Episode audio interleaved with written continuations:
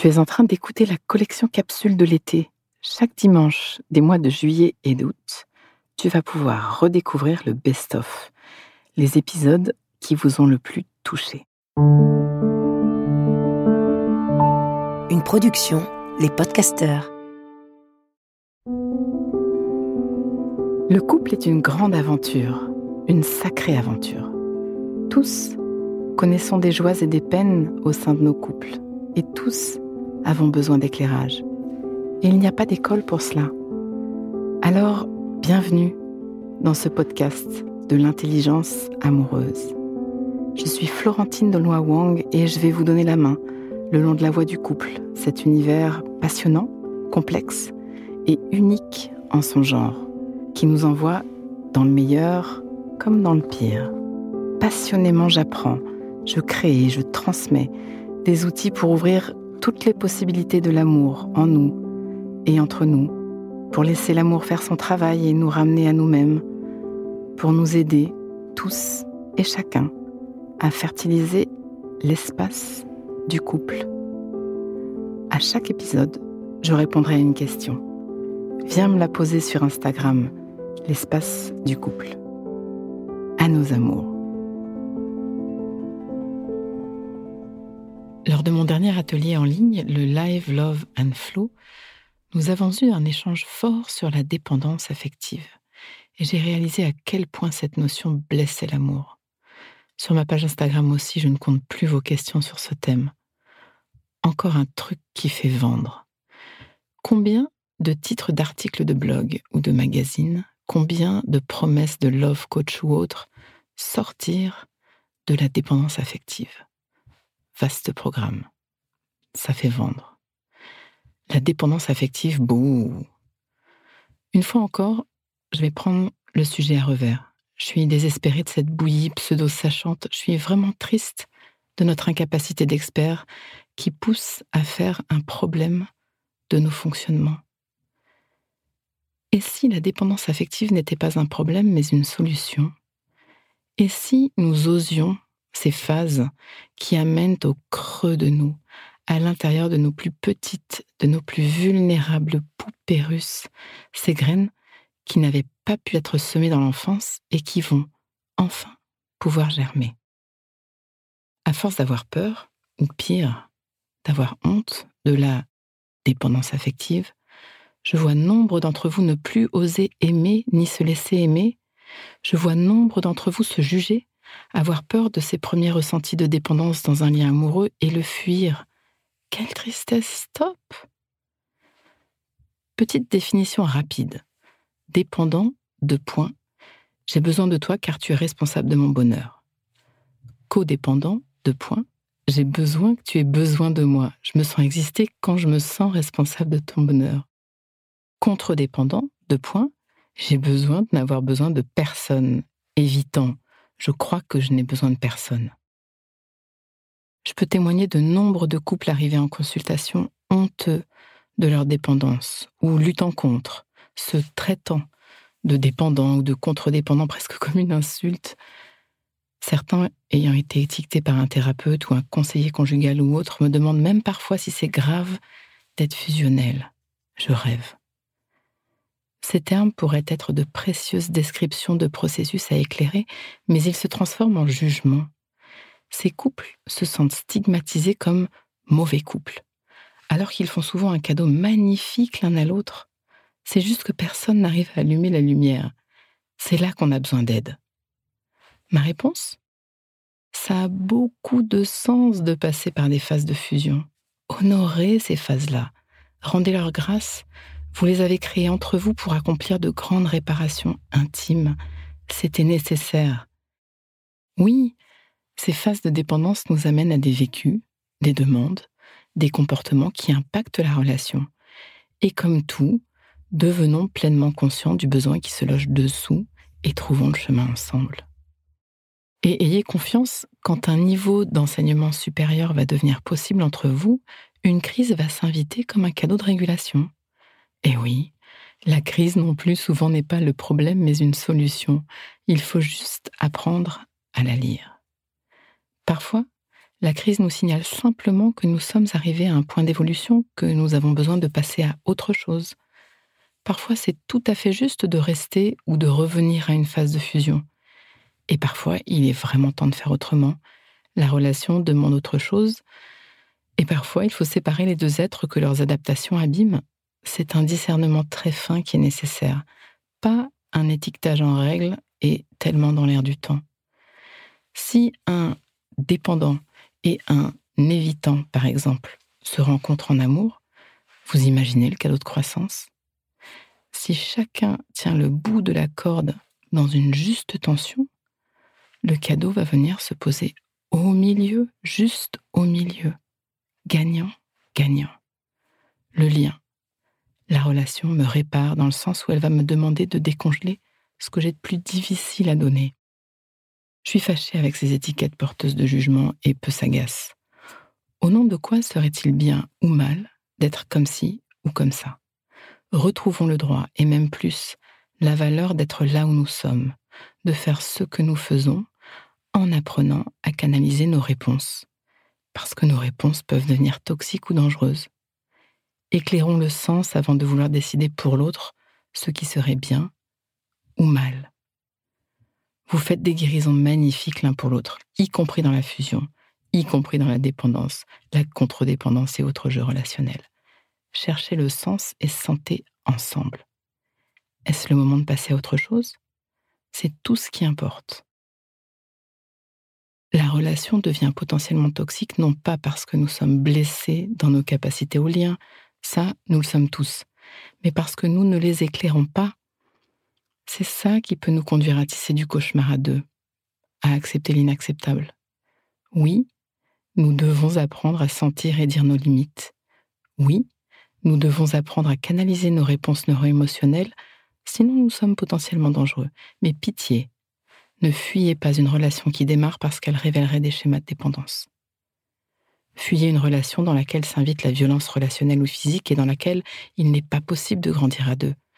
Fuyez une personne qui adopte des gestes ou des comportements invivables et qui ne veut pas ouvrir la porte de l'intérieur, qui n'a pas l'intention de transformer son rapport à l'autre, qui n'a pas l'intention de regarder ses aspects blessés et les psychiatriser pour redevenir pleinement relationnel. Mais ne fuyez pas sous prétexte d'une étiquette de dépendance affective. Pause. Inspire. Expire. Fais de la place à l'intérieur. Comme un petit entracte qui donne de l'oxygène. Prends juste un instant pour refaire de la place. Voilà. J'y reviens. Je vais illustrer mon propos par un exemple intime. Le mien, le nôtre. Un échantillon de notre chemin de couple. Édouard et moi avons été totalement, radicalement fusionnels à nos débuts. Quel cadeau. À notre premier baiser, nous ne sommes plus quittés. Il dormait chez moi, moi chez lui. Nous avons emménagé ensemble en moins de deux mois. Nous nous sommes offert cette occasion unique de repasser par la symbiose que nous n'avions pas pu goûter en arrivant au monde. Chacun pour des raisons différentes. De mon côté, je suis arrivée bien trop tôt dans le ventre d'une femme extraordinaire, mais qui n'avait que 19 ans, n'était pas mariée, en 1972, dans la bourgeoisie parisienne, encore étudiante. Inutile de vous dire qu'elle ne pouvait pas être disponible pour ce petit bébé Florentine, et que je me promenais dans la vie avec un besoin de fusion immense, dépendante affective dans les grandes largeurs. À 25 ans, je tombe amoureuse d'un homme magnifique qui me le rend bien. Bingo Si nous étions allés voir un psy à l'époque, il nous aurait joyeusement étiqueté dépendants, nous aurait fait nous sentir mal alors que c'était non seulement délicieux, mais aussi fondamental dans ce chemin de guérison réciproque. Je me souviens encore d'une nuit entière à pleurer la veille de l'un de ses déplacements professionnels de trois semaines. Je le connaissais depuis quelques mois et j'avais cette folle impression que je ne pourrais pas respirer pendant son absence. Évidemment, j'ai survécu. Évidemment, c'était une poupée russe florentine de quelques jours qui pleurait enfin. Évidemment, c'est derrière moi aujourd'hui, grâce à nous. Moi, qui ai éclairé mon monde, lui, qui a pris soin avec moi de cette partie-là.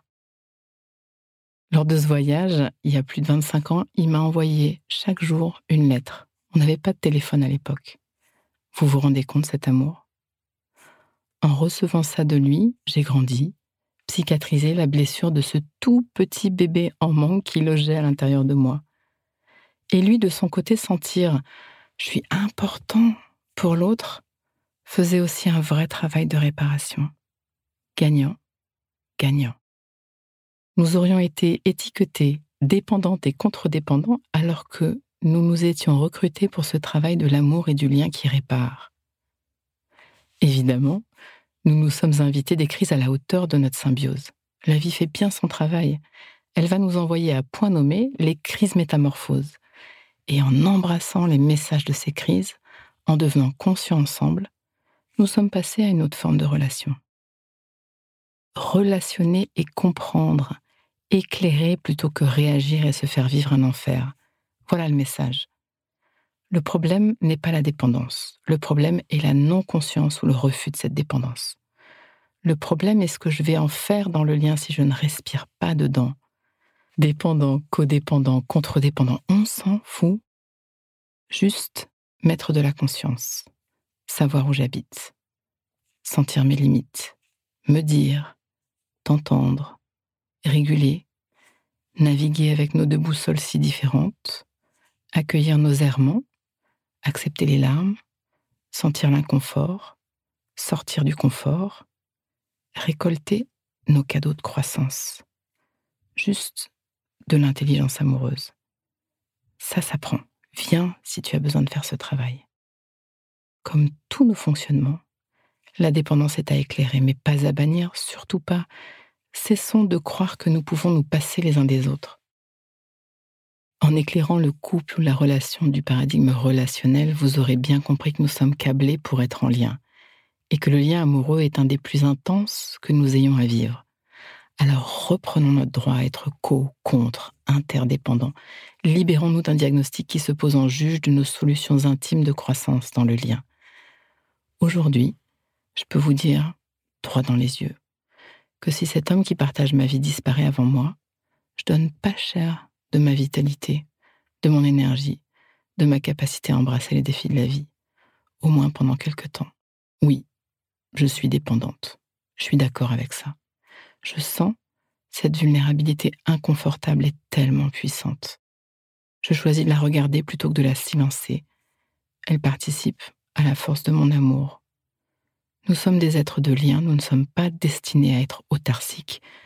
Comment penser qu'il faudrait se suffire à soi-même Comment? Pourquoi refuser l'idée que j'ai besoin d'un autre? À nos amours. Pause. Donnons-nous le temps, quelques instants, pour intégrer. Prends le temps d'une respiration. Inspire. Expire et sens.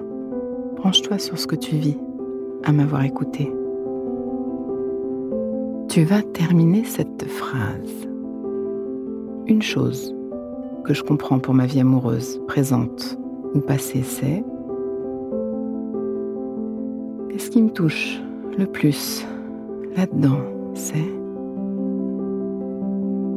décompte et laisse-toi récolter ce qui vient.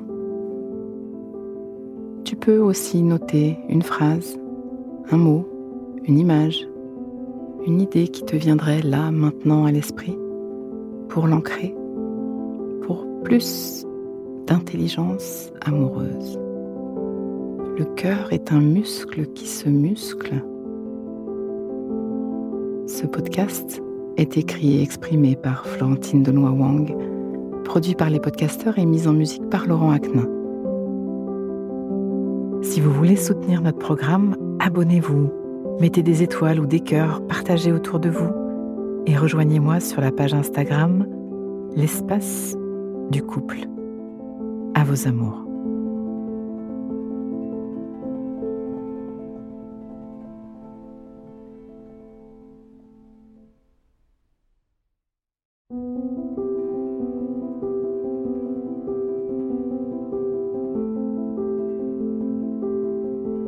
Ne manquez aucun épisode de l'espace du couple. Abonnez-vous et mettez 5 étoiles sur Apple Podcasts, Deezer ou Castbox. À nos amours.